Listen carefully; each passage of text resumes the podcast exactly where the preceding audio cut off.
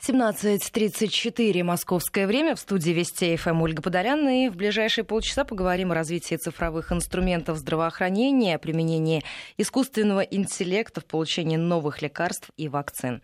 На прямой связи со студией Андрей Александрович Алмазов, научный сотрудник НИИ общественного здоровья имени Семашко, Борис Валентинович Зингерман, гендиректор Ассоциации искусственного интеллекта в медицине, Национальная база медицинских знаний и Александр Панов, руководитель коммерческой практики здравоохранения Пепеляев Групп. Здравствуйте. Добрый день. А, давайте начнем с того, как выглядит сегодня современный российский рынок искусственного интеллекта в медицине, потому что пандемия коронавирусной инфекции во всем мире продемонстрировала необходимость развития медицины достаточно быстрого, и по мнению ряда российских ученых, в ближайшее время потребуется изменение как технологий, так и квалификации врачей. Так, как можно охарактеризовать современный российский рынок искусственного интеллекта в медицине? Кто начнет этот разговор? Андрей Александрович, давайте с вас а? тогда начнем. Ну, давайте, да. Значит, ну, если кратко, российский рынок э, этих решений можно характеризовать так, что мы еще не опоздали, но уже начали стараться это сделать. Потому что вот э, в секторе медицины ситуация следующая. У нас есть очень много талантливых разработок, но это разработки, это не продукты, это не проекты. То есть на самом деле разработок, которые вот уже начали работать и готовы там к апробации, их там по пальцам рук. Да, они есть, там два решения получили даже уже регистрационное удостоверение, но вот когда мы смотрели, допустим, на решения иностранные, сингапурские, вот недавно совсем, то получается, что там решения по своей глубине и по своей, вот, так скажем, технологичности, они ну, либо сопоставимы, либо меньше, чем наши. Но упакованы они очень хорошо и правильно, и инвесторы, соответственно, их больше понимают. А наше решение – это некие такие вот э, талантливые полуфабрикаты, которым до клинической практики еще достаточно далеко. И если мы сейчас вот не начнем им сильно помогать, да, то в лучшем случае они уйдут под э, иностранных игроков, а в худшем случае они просто растворятся растворяться. Вот, и мы будем покупать такие же решения или даже менее качественные эти решения э, там, из мира. Да? Вот, собственно, вот в двух словах вот как-то так. Борис Валентинович, вы согласны? Есть что добавить по этому вопросу? В целом я согласен, но мое мнение состоит в том, что я думаю, что сегодня весь мир одинаково стоит на одинаковых начальных позициях по запуску систем искусственного интеллекта в медицине. И мы еще никуда не опоздали от многих других отраслей. И наши разработки вполне конкурентоспособны с научной точки зрения. Вот. Но проблема их внедрения, организационного применения в системе здравоохранения, вот это главная проблема. Очень трудно и здесь я даже, может быть, не как руководитель ассоциации говорю, а как, в общем, э, и сам стартапер. Очень трудно внедрять подобного рода решения, ну, по ряду причин. Во-первых, это непривычно врачам, непривычной системе здравоохранения. Абсолютно не отработаны технологии оплаты такого рода решений. Ну а, соответственно, если не видна монетизация, то непонятно, кто будет вкладывать в это деньги. Поэтому сегодня, к большому моему сожалению, большинство решений живет на инициативе своих разработчиков. Пока такой инициативы достаточно много, но достаточно ли ее для решений, вот э, покажет время. Спасибо. Александр Панов э, присоединяется тоже к нашему разговору, руководитель коммерческой практики здравоохранения Пепеляев Группа. Давайте тогда начнем еще одну тему, которую уже Борис Валентинович затронул. Это как раз то, что мешает э, активному развитию искусственного интеллекта в медицине сегодня. Александр, давайте тогда начнем эту тему и этот разговор с вас. А, да, вы знаете, законодательство никогда не бывает готово к внедрению технологических новшеств. То есть оно всегда а, имманентно запаздывает, потому что оно готовится в тех условиях, когда этих технологических новшеств еще нет, и всегда у законодательства, у нормотворчества есть определенная инерция. Ну, то есть, условно говоря, мы отвечаем на то, что происходит вчера, и есть в этом смысле э, все как бы сразу отменить и либерализовать достаточно сложно, потому что э, не всегда понятны риски. И в этом смысле это и такая естественно консервативная отрасль. А в здравоохранении или там, в life sciences в широком смысле, то есть в науках о жизни, где выводятся какие-то продукты, а, особенную роль играет допуск на рынок. А, и в каждом случае допуск на рынок, будь то новых препаратов или новых медицинских изделий, а, надо сказать, что все такие решения, почти все они являются медицинскими изделиями, настоящими, как Lancet, КТ, МРТ и так далее, и так далее. Они выходят на рынок после прохождения экспертизы безопасности и эффективности. И правила и регуляторика медицинских изделий, она была заточена на материальные медицинские изделия, где совершенно другие правила и так далее, и так далее. И в настоящий момент и во всем мире, и в России происходит переход вот на рельсы э, к, ну, немножко к новым правилам, к новым принципам одобрения и так далее. А если мы поговорим непосредственно о том, вот, что конкретно мешает, насколько я понимаю, Андрей Александрович, это в том числе и вот эти самые временные участки, процессы оформления, которые занимают очень и очень много времени, то есть съедают практически год и больше. Да, два основных барьера, которые мы вот как ассоциация, в том числе Национальную базу медицинских знаний, отмечаем, это а, регуляторный барьер, что эти решения считаются медицинским изделием, со всеми вытекающими отсюда последствиями и неготовностью методики, которая их бы пропускала по какому-то ускоренному треку. А, хотя над этим сейчас работа, и вот Борис может рассказать о подвижках. И второе – это доступ к данным. То есть это также достаточно критичная вещь, потому что для того, чтобы а, систему искусственного интеллекта тренировать, нужны весьма качественные данные. Мало того, что просто данные нужны, они еще и качественные должны быть. И вопрос вот этой вот добычи, так скажем, вот этих данных и качественных датасетов, он стоит достаточно остро. Борис Валентинович, э, вы можете рассказать по поводу того, какие подвижки идут в этом направлении? У нас все в порядке со связью? Или постараемся перенабрать кого-то из гостей. Есть небольшие сложности. Давайте тогда заново свяжемся. Напоминаю, сегодня обсуждаем вместе с экспертами развитие цифровых инструментов в сфере здравоохранения и о применении искусственного интеллекта в получении новых лекарств и вакцин тоже обязательно успеем поговорить, особенно о том, какие выгоды от внедрения ряда проектов получат врачи, пациенты и российский рынок искусственного интеллекта. И поговорим, кстати, о диагнозах э, и о том, как э, искусственный интеллект может помочь в принятии решений, что использовать его, использовать его будут как раз в качестве э, помощника. Темы стали особенно актуальными. А, в связи с пандемией коронавируса, которая поставила эти вопросы перед мировой а, медициной. Андрей Александрович, тогда давайте поговорим о том, а, если эти барьеры будут постепенно убираться, как быстро мы сможем продвинуться вперед. И мне подсказывает, что Борис Валентинович тоже на связи да, со студией. Тогда давайте да, я вам прощения. переадресую этот вопрос. Да. Если барьеры будут сниматься, то, соответственно, как быстро мы можем продвинуться в решении вот этих ключевых вопросов? Ну, я думаю, что скорость э, продвижения явно усилится. И сегодня, снимая каждый барьер, мы увеличиваем эту скорость. У нас есть, конечно же, естественный консерватизм медицинских работников, которым очень трудно иногда привыкнуть к новым э, подходам, но если в этой ситуации у нас нет юридических ограничений, то скорость внедрения, я думаю, что будет увеличиваться на порядок. Это ситуация, в которой разработчики просто должны будут находить те болевые ключевые точки, в которых подобного рода системы помогут врачам в решении их проблем. И я думаю, что у нас неплохой опыт в нахождении таких болевых точек, и проблема снятия ограничений для нас, наверное, сегодня ключевая. Это и в телемедицине, и в системах внедрения искусственного интеллекта. Ну, небольшие помехи, надеюсь, что исправим. А, а скажите, обращаюсь я к Андрею Александровичу и к Александру Панову, а что касается выгод, которые получат, а, соответственно, врачи, пациенты и вообще российский рынок медицины от внедрения проекта?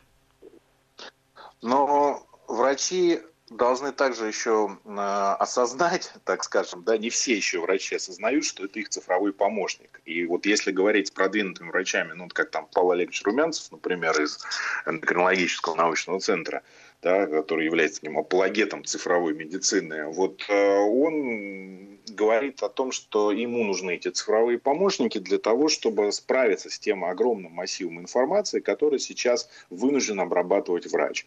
И поэтому врачи получат очень такого серьезного, хорошего цифрового помощника. Но над этим надо еще, конечно, очень работать. А пациенты получат, ну, как минимум, они получат уверенность в том, что есть автоматическое такое второе мнение, которое, собственно, призвано помочь врачу не совершить ошибку, не пропустить что-то важное. То есть речь ни в коем случае не идет об исключении врача из процесса. Поэтому все эти системы так и называются. Системы поддержки принятия врачебных решений. То есть врач принимает решение, а мы должны ему значит, предоставить ту информацию в том виде, Э, предварительно обработанную так, чтобы оно помогало ему принимать решения. И здесь должен быть диалог с обеих сторон. То есть сейчас, кроме вот этих барьеров, нам нужно как-то вовлечь врачебное сообщество, которое традиционно, и слава богу, что оно консервативно. Да? То есть оно традиционно консервативно, но это нас защищает, принцип «не навреди».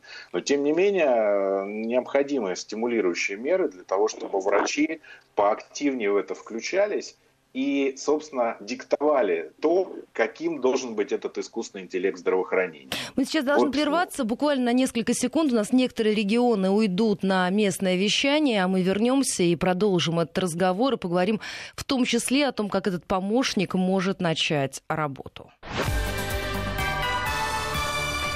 Вести ФМ. Андрей Александрович, не могу не спросить, а вот как это может выглядеть на практике? Вот я прихожу, да, вот есть некий анамнез, да, есть э, мнение врача. Вот в данном случае искусственный интеллект как может помочь? Он обрабатывает все данные, ориентируется на э, там, поставленные диагнозы, на результаты анализов и дает некое мнение, которое может совпасть, не совпасть или чуть-чуть разойтись э, с врачебным.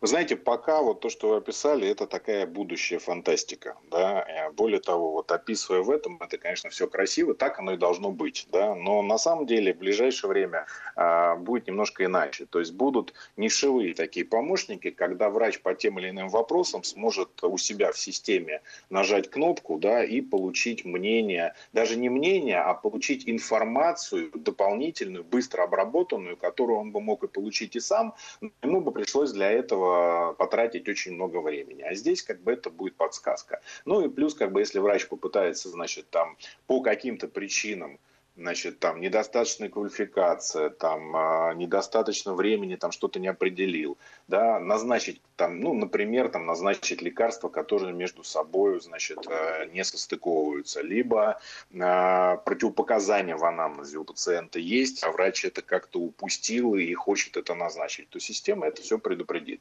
Причем вот это уже работает, это тут даже никакой искусственный интеллект не нужен, тут ну, простые алгоритмические схемы, но тем не менее даже сейчас это уже факт фактически работает, но не широко распространено.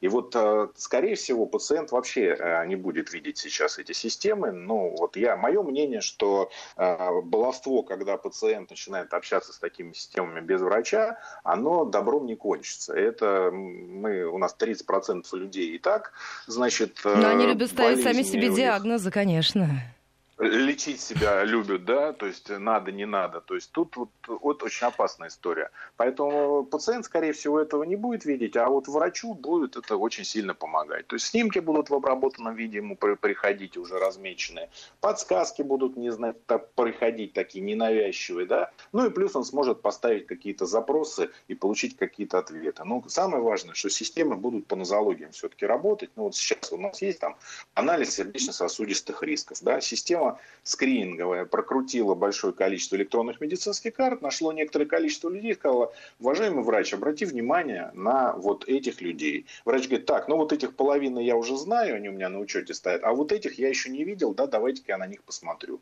Ну вот как-то так это должно сейчас работать, и вот нам бы вот этого достичь. Это уже очень сильно продвинет. Борис Леонидович, я правильно понимаю, что таким образом удастся, так сказать, навести на резкость вот эту систему, в том числе и постановки диагноза?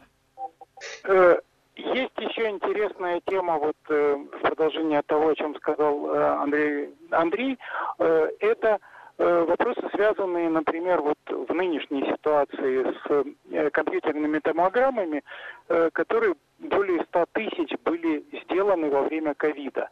И сделаны они были ради того, чтобы определить признаки 19 в этих томограммах. Но если э, сегодня вот эти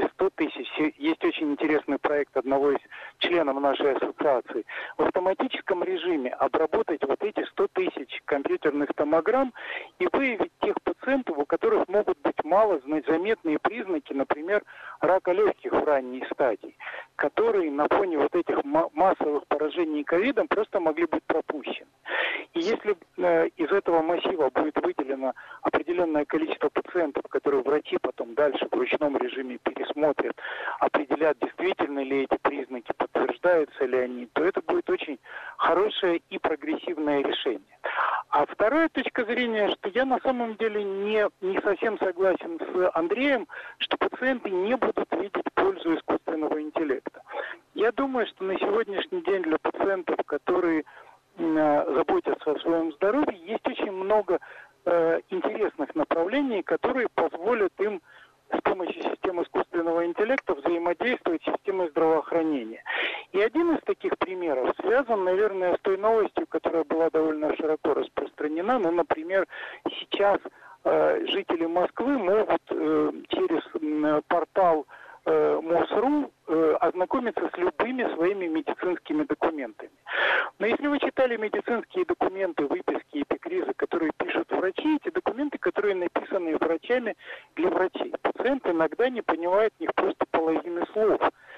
И когда он не понимает половину слов, он лезет в интернет, обращается к доктору Гуглу, и в этой ситуации очень часто находит там э, самые фантастические сведения о том, что не надо принимать эти лекарства, что эти лекарства плохо влияют на цвет лица и так далее. Вот если бы система искусственного интеллекта подсвечивала определенные термины вот в этой медицинской документации, давая пациенту пояснение дополнительную информацию о его заболевании, о назначенном методе лечения, о важности этого метода лечения, о возможных противопоказаниях. Фактически система искусственного интеллекта здесь сделает все то, что врач должен был бы словами рассказать пациенту на приеме, но не успел, поскольку у него просто нет на это времени. И вот такое применение для пациентов, мне кажется, чрезвычайно актуальным и полезным. Э, это такой незаметный сервис, который может очень помочь нам всем лучше ориентироваться в проблемах со своим здоровьем. Александр, я думаю, что вопрос к вам один из финальных, потому что у нас времени не так много, и он ключевой. Что касается защиты персональных данных, когда мы говорим о развитии искусственного интеллекта в медицине и о врачебной тайне, что тоже очень и очень важно. А, да, спасибо большое за вопрос. На самом деле очень-очень важный вопрос, потому что персональные данные, они заботят людей все больше и больше. Фактически это, ну, как бы есть образ человека, то есть цифровой след, который оставляет человек. А, ну, ну и, в общем-то, все ну, в какой-то степени обоснованно боятся то, что если кто-то сильный и большой, например, государство получит большое количество э, таких вот биомедицинских данных, например, генетических данных и так далее, то начнется ну, какая-то дискриминация людей и так далее. Я полагаю, что в ближайшее время, наверное, этого не будет, это какой-то футурологический сценарий, но э, опасения в какой-то степени обоснованы. Я думаю, что перспективно есть два больших решения. Э, первое решение – это анонимизация либо обезличивание, ну вот что-то из этого, то есть когда данные будут обезличены, и, соответственно, нельзя будет определить, э, кому они относятся, что в какой-то степени в цифровом мире это иллюзия, но тем не менее. И второе решение – это решение ну, как бы осознанного согласия. То есть если человек э, готов предоставить, ну, так сказать, обществу свои данные, то есть они а, обезличивается относительно легко, псевдонимизируется, но в какой-то ситуации к, ним, к нему можно будет вернуться, например, если появятся новые данные по его, ну, связанным с его геномом, секвенированием и так далее, что могут быть заболевания какие-то и так далее, и так далее, что можно будет к нему вернуться, и он сам в какой-то степени этим согласием может даже где-то управлять. И э, организации, которые будут держать эти данные, они, может быть, будут называться биобанками, и у них будет э, отдельные к ним требования могут быть, то есть какие, например, продукты на основании этих данных для публичного здоровья, для общественного здоровья, например, для создания лекарств и так далее, они могут создавать. То есть тут, с одной стороны, чем больше данных, тем больше точность э, диагностики, тем больше материалов для создания принципиально каких-то новых продуктов.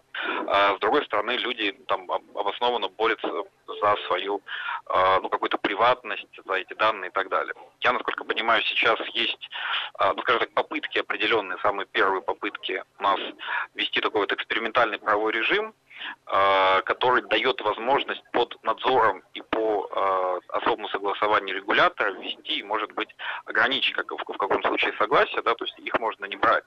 Вот.